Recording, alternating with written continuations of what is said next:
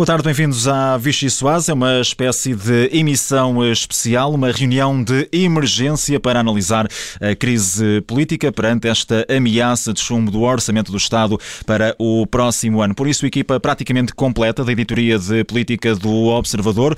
Connosco o editor de política, o Rui Pedro Antunes, também o Miguel Santos Carrapatoso, editor adjunto de política, e ainda as jornalistas Rita Tavares e Mariana Lima Cunha. Têm sido uma espécie de pontas de lança também no momento de perceber perceber os bastidores destas negociações do Orçamento do Estado para o próximo ano, que parecem estar num impasse, num beco sem saída, mas, eh, como ouvimos há pouco, o Secretário de Estado dos Assuntos Parlamentares, eh, em conferência de imprensa, a acreditar que pode haver negociações até ao último minuto. Isso mesmo já eh, deixou bem claro, em jeito de apelo, o Presidente da República, Marcelo Rebelo de Sousa, que no meio de toda esta confusão e de todo este impasse, lá se vai mostrando relativamente otimista em relação a um desfecho desfecho que permita a viabilização da proposta de orçamento para o próximo ano.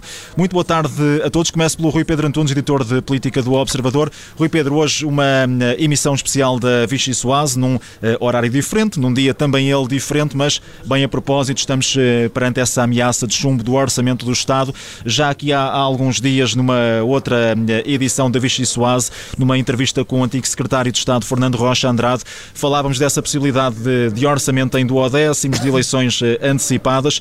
Eh, o dia de hoje provou que, eh, afinal, a crise política era, era uma realidade bem mais palpável do que aquilo que se julgava? É verdade, eu acho que tivemos todos um bocadinho, ou muita gente achou que podia ser mais uma, uma encenação, mais uma peça de teatro, mas ser uma peça de teatro deve ser uma coisa do género Catarina e a beleza de matar orçamento, ou, ou Jerónimo e a beleza de matar orçamentos, porque não era bem a peça que estávamos uh, inicialmente à espera.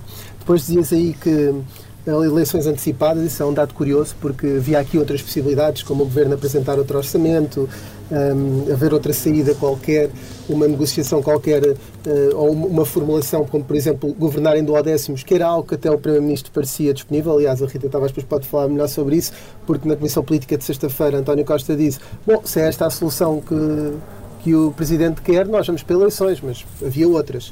Um, mas se Marcelo Rebelo de Sousa hoje, depois da, da questão do PCP, uh, eh, se mostrou muito ainda confiante de que pudesse ser resolvido, por outro lado, eu não diria que lançou a bomba atómica, mas já começou a abastecer o Enola Gay ou o seu, o seu avião que vai lançar a bomba, porque já disse, se isto continuar assim, meus amigos, vamos para eleições e eu começo logo, logo, logo, foi assim três vezes, como que se quisesse negar, como se fosse uma negação, um, logo, logo, logo vai arrancar com esse processo de dissolução e começar a ouvir o Primeiro-Ministro, Presidente da Assembleia da República e depois, por fim, os partidos com representação parlamentar. Estamos sim, acho que podemos declarar oficialmente que estamos em crise política, se é que ela já não estava aí, mas que agora não há dúvida nenhuma que estamos a vivê-la e, portanto, isso pode ser declarado. Não sei que tipo de sopa é que isto é, eh, mas que vem muita sopa, vem.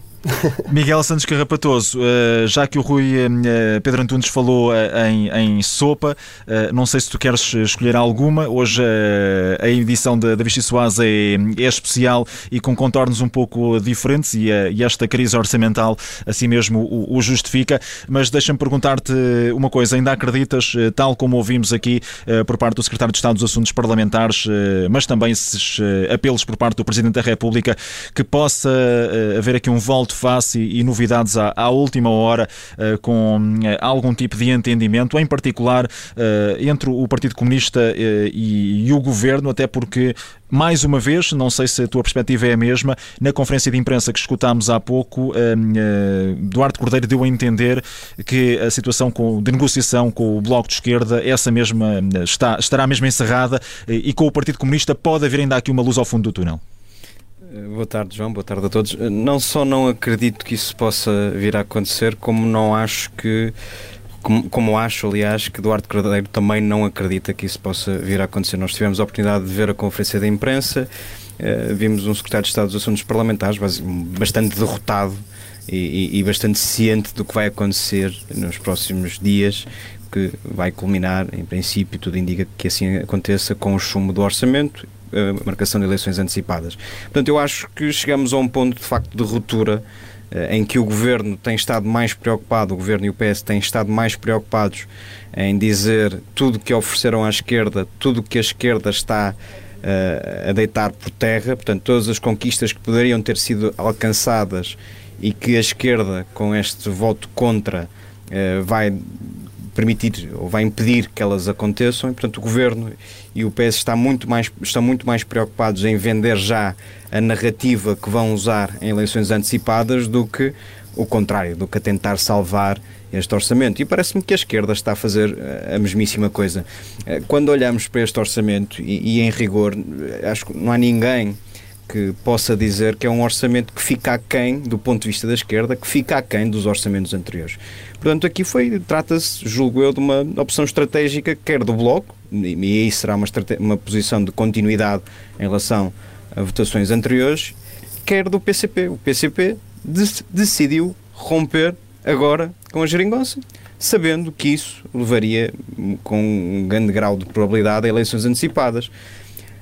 Parece-me que foi isso que esteve sempre em causa, muito mais do que discutir medidas concretas, foi uma opção estratégica de romper já com a geringonça, o que restava dela, e enfrentar as consequências dela, disso mesmo, acreditando que o futuro que umas eleições antecipadas venham a dar mais força negocial ao PCP e retirar menos força ao PS. Vamos ver se assim acontece. Neste momento, tudo indica que se tivermos eleições antecipadas, vamos ter uma campanha muito bipolarizada entre PS, eh, maioritário ou não, e uma solução de direita que terá muito provavelmente de incluir o Chega.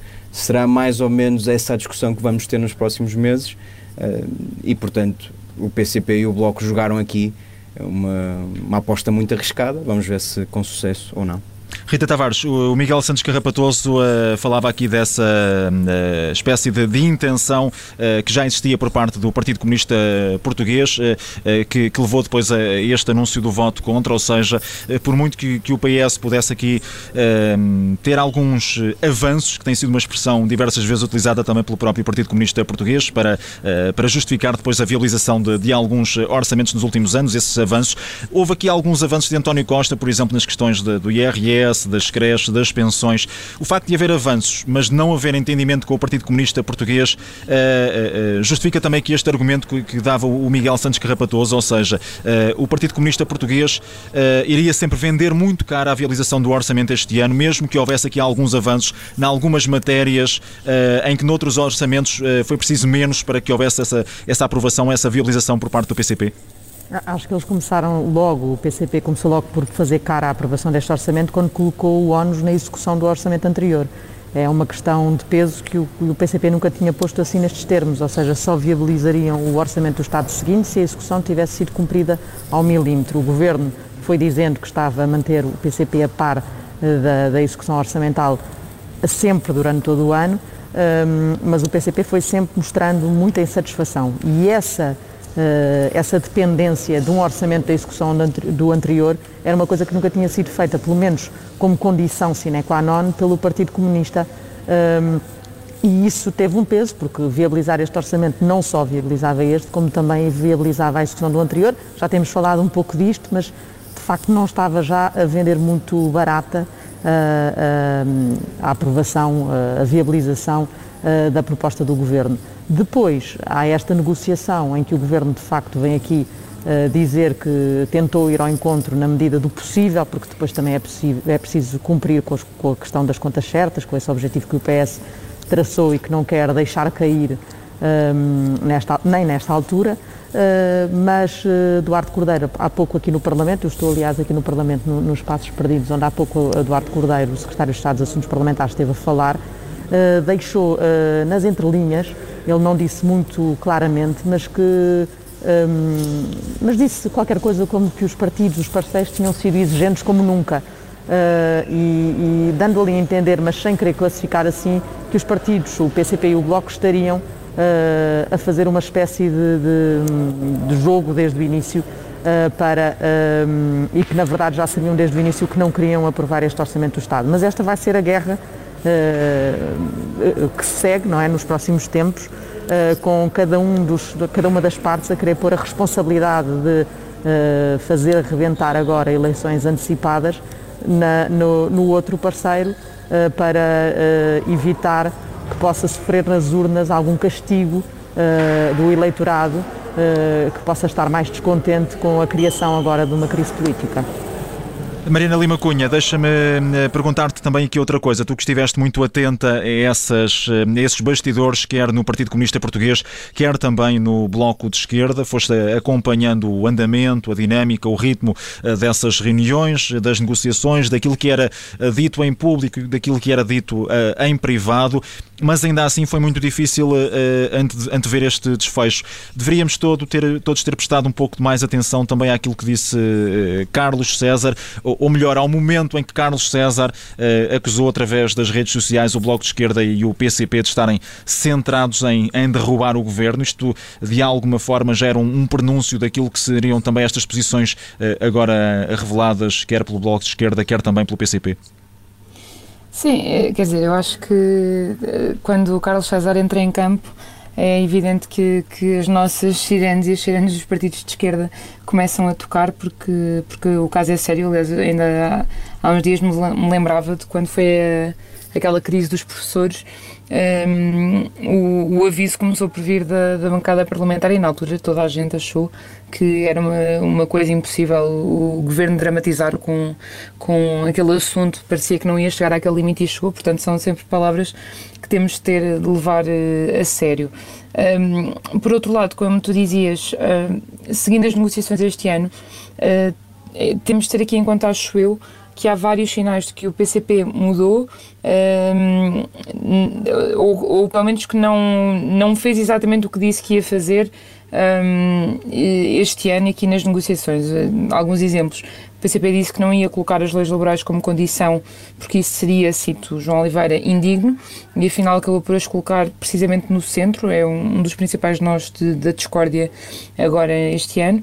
Um, durante o ano acusou várias vezes o Bloco de ter desistido, de ter arrumado as pantufas, uh, vários dirigentes do PCP que usaram esses termos precisamente depois do Bloco ter rompido a negociação por causa da legislação laboral, que é o que em parte o que acontece agora com o PCP, um, e, e o, o, PCP foi dando uma ideia, o PCP costuma dizer que, que só avalia as coisas tendo em conta os conteúdos concretos. João Oliveira, em conversa connosco, nos dizia no outro dia que, obviamente, as medidas não são para pôr todas já em cima da mesa, até porque o orçamento não é do PCP, um, entretanto, teve avanços numa medida que é muito importante para a PCP, como é o caso das creches, só para dar um exemplo. E hoje Jerónimo apareceu a dizer que queria creches gratuitas para todos já este ano. Um, Parece-me, e apesar do PCP dizer muitas vezes que não é influenciável por resultados eleitorais e etc., muito difícil de acreditar que o, a derrota na, nas autárquicas, por exemplo, não tenha tido aqui um papel importante em fazer o PCP decidir de vez que que está pronto para, para ir a eleições e para, enfim, tentar perceber se afinal é ou não a geringonça que, Uh, que é o uh, que pode ser a, morte do, do PCP se perde mais por continuar na geringonça um, ou por, eh, por Já agora deixa-me só lembrar aqui um, um tweet de, de João Ferreira, uh, vereador Ferreira na Câmara de Lisboa, que, que, que, através das redes sociais, ele que é sempre apontado também como o futuro secretário-geral do, do, Partido Comunista Português, ou pelo menos um dos candidatos a, a substituir Jerónimo de Sousa, que escreveu há quatro dias o seguinte: da mesma forma que em 2015 o PS só não formava governo governo se não quisesse. Eh, em 2022 só não haverá orçamento se o PS não quiser. Eh, João Ferreira também eh, aqui de alguma forma a deixar essa pressão em cima do, do Partido Socialista, mas, mas a verdade é que o PS depois devolve também esse, esse ónus ao Partido Comunista. Uhum. E, e, já depois disso, quando houve a Comissão Política do PS, em que António Costa anunciou uma série de medidas que supostamente agradariam à esquerda, particularmente ao PCP, um, foi o caso das creches, das pensões, uhum. de, da isenção de IRS para mais pessoas, eh, enfim, eh, e, que o PCP, aliás, já conhecia, medidas que o PCP já conhecia.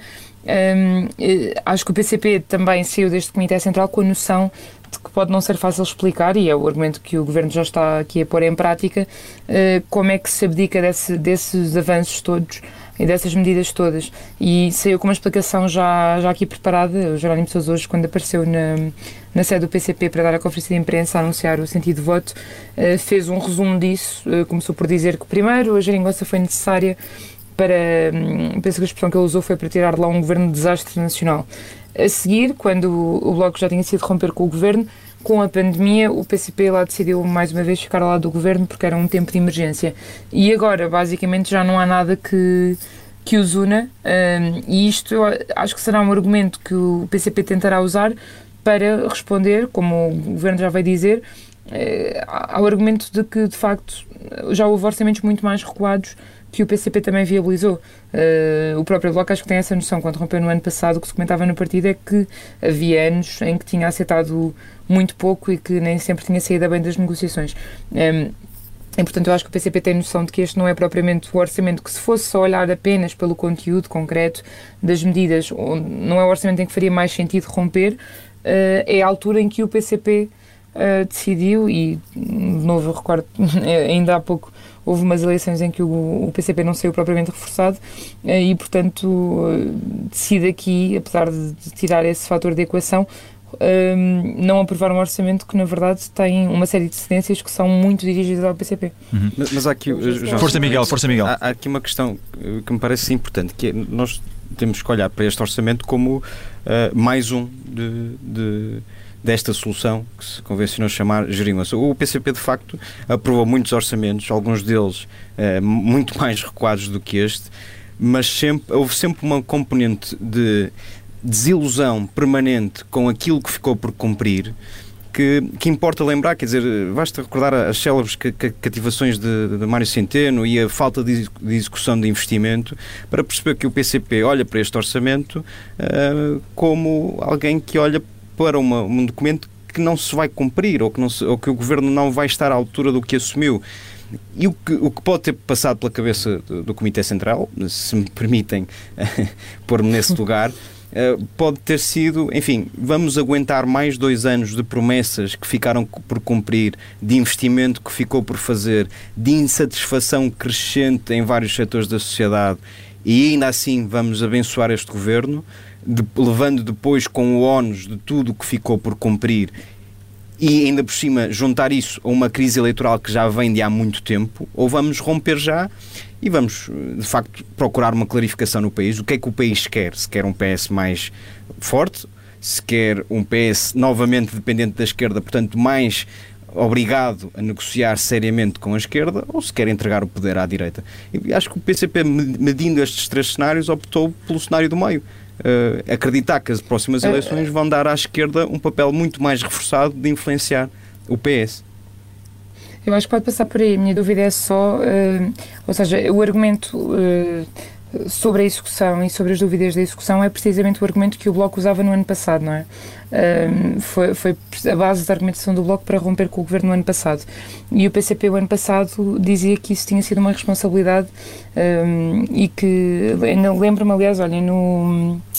No, na convenção do Bloco de Esquerda deste ano, onde nós tivemos, um, o deputado e dirigente do PCP, o António Felipe, comentava a convenção do Bloco um, dizendo que, não se percebia como é que o, o, Bloco de Esquerda vinha agora falar em, na necessidade da esquerda se entender quando uh, tinha cometido essa responsabilidade. Uh, eu penso que ele colocava a coisa até em termos de. Uh, tinha colocado o governo em risco. Um, e por isso é que eu ponho aqui a questão do, da, também da perda autárquica como um fator, não é? Porque alguma coisa aparentemente mudou entre o ano passado e este, com a informação que o PCP já tinha no ano passado.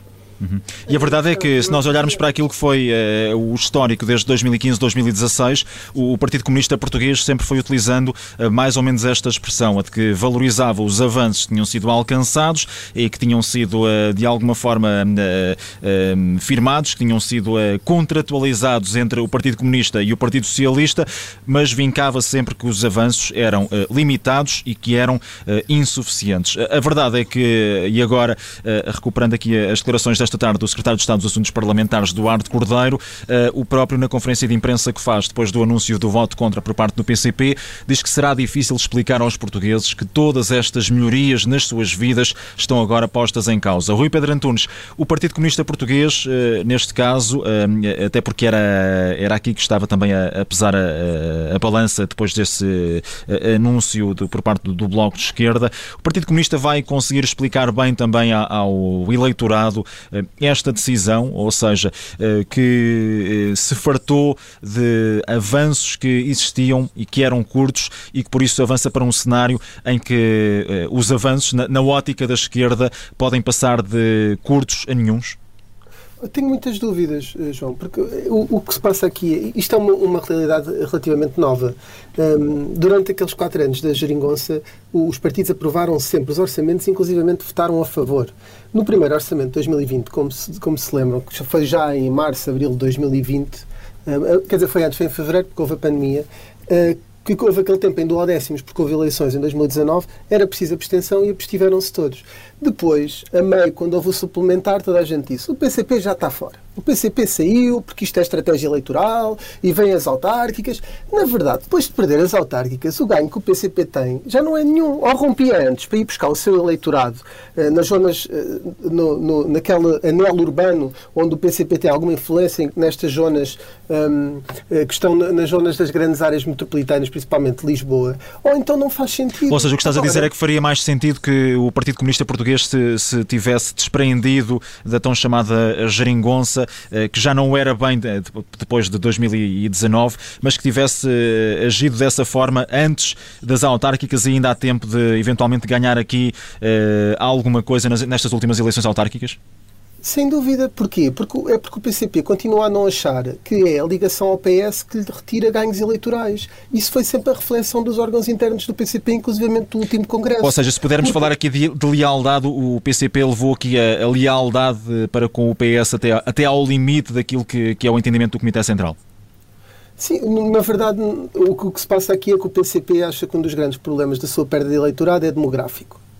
Ou seja, há muita gente que votava no PCP que, entretanto, já não vota, pessoas que um, mais velhas que morreram, enfim, uh, há uma justificação demográfica para isso. E eu só posso crer, como tática eleitoral, que quanto mais cedo eles forem a votos, menos vão perdendo uh, uh, eleitorado. Porque o, o, ponto é, se, se a questão era, era, a perda autárquica, o PCP tinha que ter rompido antes das autárquicas. Agora que já perderam as câmaras, que estão a preparar as autárquicas para daqui a quatro anos, acham que é pior, no fim da legislatura, vão, estar, vão perder mais eleitorado porque aprovaram mais dois orçamentos e que os, que os, eleitores vão fazer essa diferença. Eles aprovaram o, último. Quando eles não tiveram no suplementar, apareceu o Bloco de Esquerda. É muito difícil ao PCP explicar isto ao eleitorado e também ao Bloco de Esquerda. Ou seja, vai ser difícil a todos, julgo menos ao PS, explicar porque é que não há orçamento. E isso é, é, é, é, uma, é uma realidade nova, embora vocês estão todos a dar como certo, e eu percebo, é o mais provável neste momento, que não há orçamento. Mas há não, mas a verdade é que o Secretário de Estado dos Assuntos Parlamentares já deixou uh, bem claro que, que há disponibilidade para governar, ainda que, que pouco acredite, para governar, para, para negociar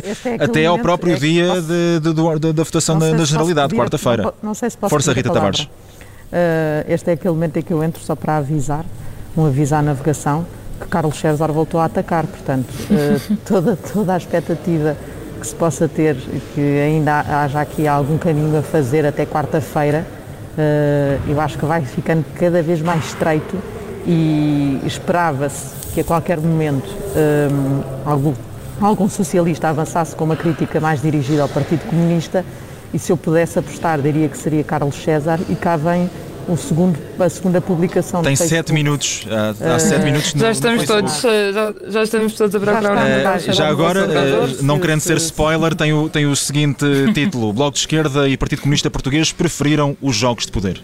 Tem uma frase bastante mais interessante que eu até puxei para título no live blog, uh, que, que acho muito engraçada, que é utilizando uma expressão que hoje Jerónimo de Souza usou, que a Mariana até escreveu, fez título com ela no, no, texto que escreveu sobre a conferência de imprensa do Jerónimo de Souza, a dizer que ele fecha a porta a golpes de magia de António Costa. Um, e César agarra nessa expressão e, e, e, diz: de facto, só por magia ou por magia negra era possível contornar essa via de insensatez. Portanto, arrasou tudo aqui, não é?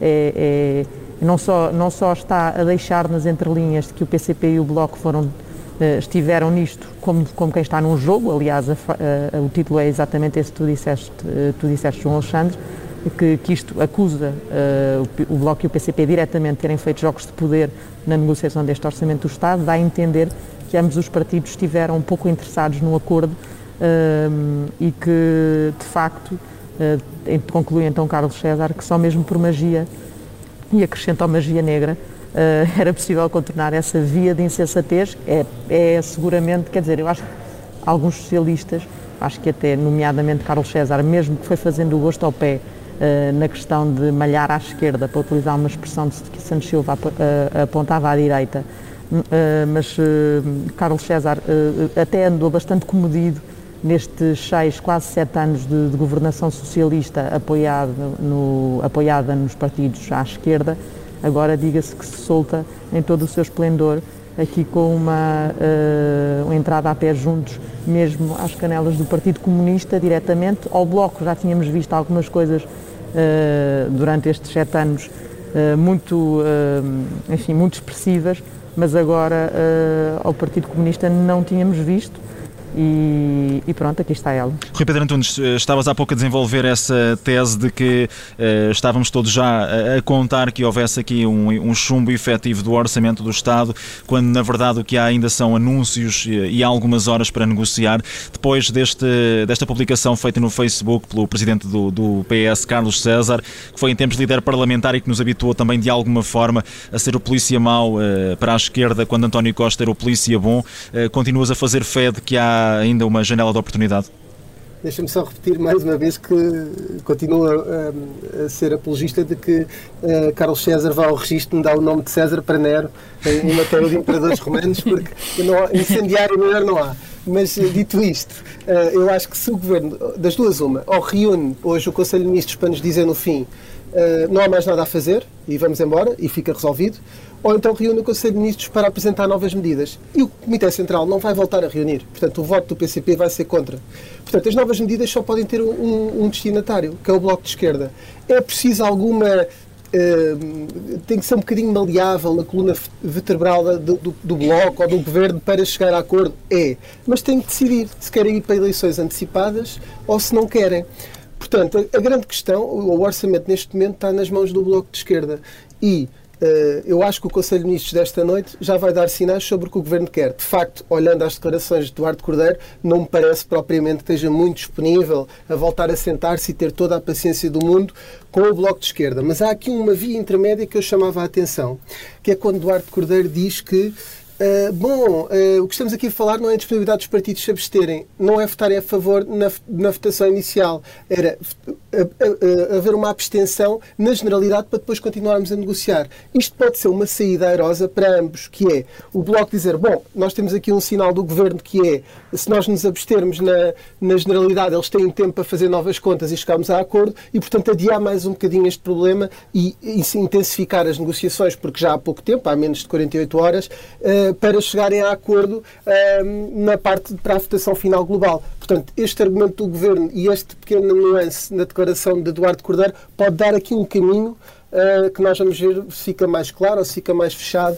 uh, no Conselho de Ministros esta noite, porque se de facto não houver novas medidas, também não há margem nenhuma para, voltar a, para o, o, Governo se voltar a sentar à mesa com o Bloco. Eu não daria era já por. Uh, eu acho que António Costa, se há coisa que nós podemos dizer com, com a experiência destes anos todos, é que de facto ele é um excelente negociador. A questão é só saber uma, se ele está disposto a negociar ou se quer ir para eleições. Se quiser ir para eleições, pode ser um excelente negociador, mas se o negociador não quer negociar e não está disposto a dar à esquerda mais nada, então aí a conversa acabou e vocês têm todos razão. O orçamento está chumbado. E Carlos César já pediu aqui um, um mago. Mariana Lima Cunha, já agora deixa-me perguntar também a ti, a pergunta estende também a, a, aos restantes, seguindo aqui esta, esta tese do, do Rui Pedro Antunes de que poderá uh, haver aqui essa janela de oportunidade para a negociação com o Bloco de Esquerda ou pelo menos para se aproximar de posições, eh, tendo em vista eh, uma abstenção que permita depois o prosseguir das negociações durante a especialidade, pelo menos empurrar com a barriga, arrastar este processo durante mais algum tempo para tentar forçar depois uma, uma viabilização na, na votação final global. Eh, este cenário poderia ser, diz-me tu, Mariana Lima Cunha, ouro sobre azul para o Partido Comunista Português, ou seja, marcava uma posição de força, rejeitando a, a proposta de orçamento já na fase, da, ainda na fase da, da generalidade uh, e depois poderia uh, voltar uh, ao discurso de que neste momento a, a verdadeira oposição, ou pelo menos quem impede, quem força mais o governo a avançar com verdadeiras medidas de esquerda é o Partido Comunista Português e não o, Bloco de Esquerda, tentando encontrar aqui uma forma de começar a ganhar pontos para futuras eleições legislativas? Ao PCP, se de facto o que o PCP decidiu como, enfim, avaliando pela declaração de hoje, parece que, que sim, que é desistir da influência que poderia ter junto do, do PS, certamente que sim. Uh, eu acho quando, quando o Rui lembrava aquela questão de de, enfim, um voto possível também será abstenção, não é? Portanto, não, eu acho que, e voltando só ao que eu dizia antes, noutros anos, dificilmente um, governo, um orçamento, aliás, com estas medidas, não mereceria pelo menos uma abstenção, pelo menos na fase inicial. Um, e, e, aí se nota como, como este processo está de facto muito mais complicado que os anteriores. Agora, eu acho tese, essa tese um bocadinho difícil, não só atendendo a que o o governo é que se encarregou logo ontem, de, quando Eduardo Cordeiro falou eh, em conferência de imprensa ontem à tarde, fez logo questão de dizer, sem o Bloco o, te, o ter dito, que pelo governo aquela declaração do, do Bloco era definitiva, portanto o voto contra era definitivo, apesar do Bloco não ter dito isso assim. Um, e hoje, quando acusou o Bloco de ter disponibilidade retórica apenas para, para negociar, não me pareceu com, com grande fé. Por isso é que eu dizia que isto pode depender tudo um bocadinho só do instinto de sobrevivência de António Costa, se de facto uh, ainda está com, com vontade de ir um bocadinho mais longe. O Bloco tem sinalizado, enfim, nos bastidores do partido que há alguma margem, tem negado que seja preciso que as nove, todas as nove propostas sejam aceites um, ehm, e que haja pontos que sejam completamente enfim, que seja eh, que a sua indisponibilidade seja irrevogável se não, se não forem os nove pontos aceitos. Um, ehm, há só aqui um ponto em que, de facto, poderia haver aqui alguma, alguma coisa a favor de o Bloco ainda querer chegar a acordo. É que o Bloco nunca uh, antecipou que este orçamento não fosse aprovado. Ou seja, o Bloco está há meses a apostar, uh, há meses, se calhar há um ano, a apostar que o PCP ficaria sempre do lado do governo, que este orçamento nunca cairia portanto, queria ter aqui, como, como tu dizes para o PCP, na verdade o Bloco sempre que existe, não é? Sempre achou que haveria o melhor de dois mundos, que era o orçamento era aprovado, portanto continuava o governo de esquerda, não havia ONUs nenhum para de fazer um governo cair e por outro lado o Bloco ficava mais com rédea solta, eh, já não tinha a responsabilidade de apoiar o PS e portanto podia fazer o discurso da oposição à esquerda à vontade. Eh, e portanto o Bloco aqui também acaba por ser um bocadinho apanhado de surpresa. O Bloco não estava à espera da declaração de Jerónimo de Sousa e tem tido sempre aqui um wishful thinking qualquer eh, sinal positivo do PCP de, é. de poder alinhar, de poder acreditar nisso. Oh, Mariana, há outra coisa aqui que é uh, o Bloco, a última vez que houve um, um PEC 4, uma coisa sim, similar, sim. um dos principais prejudicados foi o Bloco. O Bloco passou sim, 16 deputados, 16 deputados para 8. Levou uma uhum. talhada, portanto, eu acho que não é 9, eles devem estar a pensar nos 19, que é o número de deputados que têm, e na possibilidade de ainda votos agora e ficarem com o ONU também uh, desta crise, há uma parte do eleitorado do Bloco que vota no Bloco a pensar nesta solução, ou que votou no Bloco nas últimas eleições, em 2019, a pensar que podiam ser uma solução de governação. Agora, uhum. aqui, o voto útil volta a deslocar-se para o PS numa situação destas. Acho que um dos principais prejudicados, até mais do que o PCP, talvez seja o Bloco de Esquerda. E isso é uma coisa que eles têm que, obviamente, fazer esses cálculos, não é? Uhum. Sim, Mas... é um bocadinho irónico, desculpa, já só uma coisa muito rápida, é um bocadinho irónico porque, na verdade, lá está, o Bloco sempre apostou em que o PCP ia acabar por, uh, por viabilizar e, portanto, ficar com o ONUS e que o Bloco estaria livre disso, eh, dizendo antes que votava contra, e na verdade o que acabou por acontecer foi o Bloco, sem querer mostrar-se intransigente, disse que votava contra, mas que tinha uma porta aberta. O PCP acabou por dizer que votava contra e que não havia porta aberta nenhuma, e portanto cá estamos nós na situação de o Bloco ser o único deixou uma porta ainda muito pequenina aberta e voltarem os olhos a pôr-se uh, no Bloco, numa fase em que o partido achava que já estaria livre dessa, desse ónus e dessa responsabilidade. Miguel Santos Carrapatoso, já estamos aqui a entrar na reta final da nossa edição especial da Vichy Soase. Deixa-me perguntar-te um cenário de termos o Bloco de Esquerda a, a viabilizar para já com uma abstenção uh, esta proposta de, de, orçamento na generalidade seria um cenário mais confortável para um, um voto contra do Partido Comunista Português? Uh, da perspectiva do, do Partido Comunista? Vais-me vais -me perdoar certamente, mas eu continuo a achar que esse, esse cenário é, nesta altura uhum. do campeonato, perfeitamente impossível. Uh, olhando e estou fascinado com estou fascinado com o texto de Carlos César eu estou a lê-lo já li três ou quatro vezes. Se quiseres podes, podes sublinhar aí mais uma mais uma uh, outra frase. E, e, diz muito bem a Mariana Lima Cunha tem uma uma imagem a acompanhar também os caracteres. acho maravilhoso. E, e, o texto além de ser escrito no passado o que é o que é bastante revelador eh, uma frase apenas. Procuraram sempre uma agenda inaceitável e realizável no curto prazo e num país como o nosso, portanto, escrito no passado. O texto termina com uma frase que é: cá estamos e cá estaremos respeitando a vontade do povo. Portanto, isto é, admito eu, uma assunção de Carlos César de que o PS está pronto e está com vontade de ir a votos. Portanto, a menos que de facto haja aqui uma reviravolta inesperada, somando este sinal ao sinal já dado por Duarte Cordeiro, ao sinal dado também pelo Bloco de Esquerda, não me parece, estando o PCP fora da equação, em definitivo, não me parece que haja condições para que este orçamento uh, seja aprovado. E, portanto, é de facto, parece, parece-me, e é importante, e eu nisso, nesse aspecto concordo com o Rui, uh, temos de estar sempre um bocadinho cientes de que tudo pode mudar na, em política. E, portanto, até, até ouvirmos as palavrinhas voto contra na, na, na quarta-feira, temos de ter a humildade de não ter certezas absolutas mas com os dados que, tem, que temos em cima da mesa, parece-me praticamente impossível uh, dizer que haverá orçamento e que não estaremos diante de eleições antecipadas. Acho que são os sinais, uh, e são muitos, apontam todos nesse cenário. De facto, a geringonça, ou o que restava dela, morreu o país tem de ir a votos e clarificar a, su a sua situação política. Miguel Santos Carrapatoso e Rui Pedro Antunes, muito rapidamente, uh, no meio de tudo isto, uh, onde é que fica o, o PSD, que uh, fomos falando também ao longo do, das últimas semanas, se tem movimentado também à, à boleia daquilo que tem sido a, a, crise política e esta antecipação do cenário da crise política. o PSD neste momento também está nessa fase de, de, arrumar a casa. O que é que o partido de, de Rui Rio, para já, até ver, vamos ver se, se assim vai ou não permanecer, uh, pode fazer ou pode dizer também uh, no meio desta poeira toda que ainda não assentou? Queres ir, Miguel? força, força, força, força, tenho que pensar não, um bocadinho. Uh...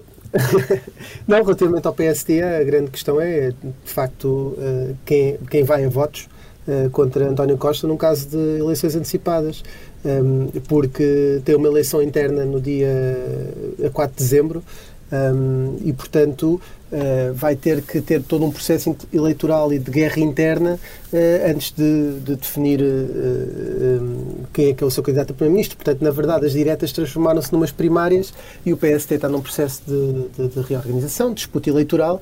Dir-se-á que não é o melhor, a melhor circunstância para conseguir eh, ou para enfrentar um, um, eleições, mas por outro lado um, líder novo e renovado e sem, e sem grandes anticorpos mediáticos como líder, não é? pode ter de outros aspectos, mas não como líder, pode até ser uma vantagem para o PSD, porque é algo novo e, e refrescante se mudar de líder. Se não mudar, também se pode preferir desta vez dar, eh, eh, dar a oportunidade a, a Rui Rio de governar.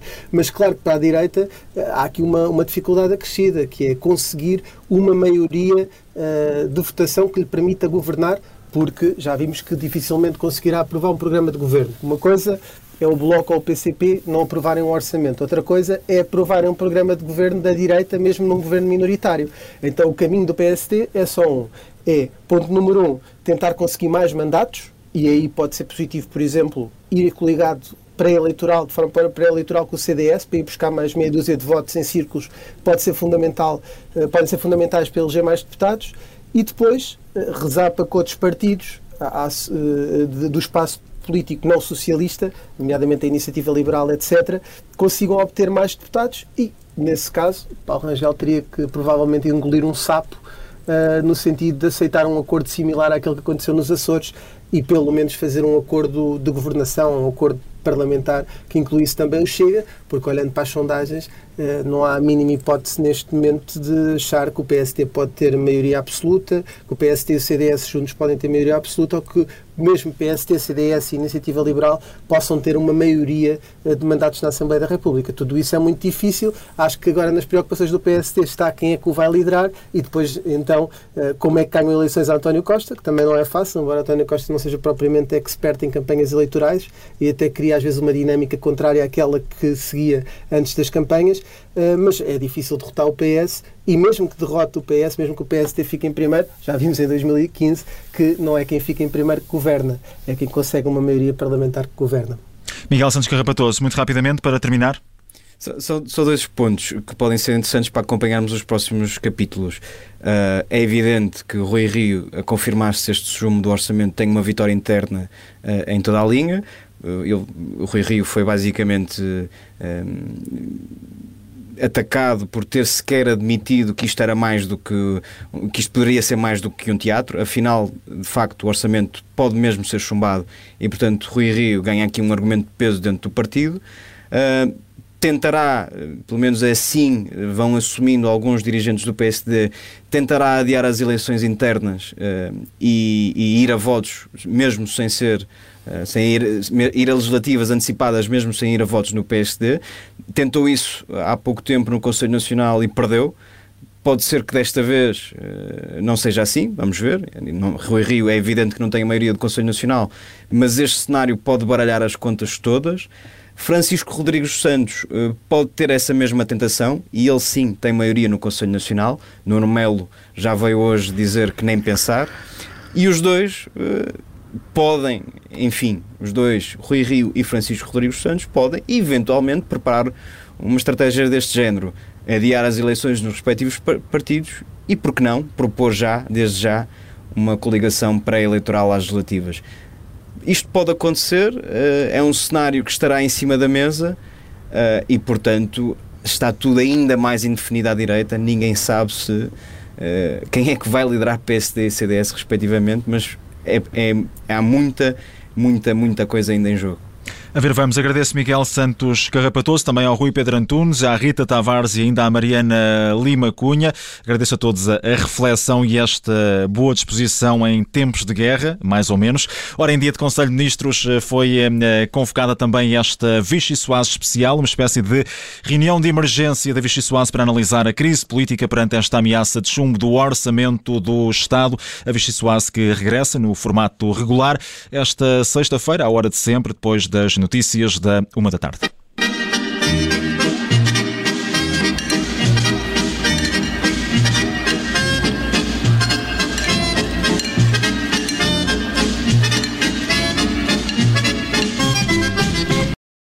Obrigada por ter ouvido este podcast. Se gostou, pode subscrevê-lo, pode partilhá-lo e também pode ouvir a Rádio Observador online em 98.7 em Lisboa e em 98.4 no Porto.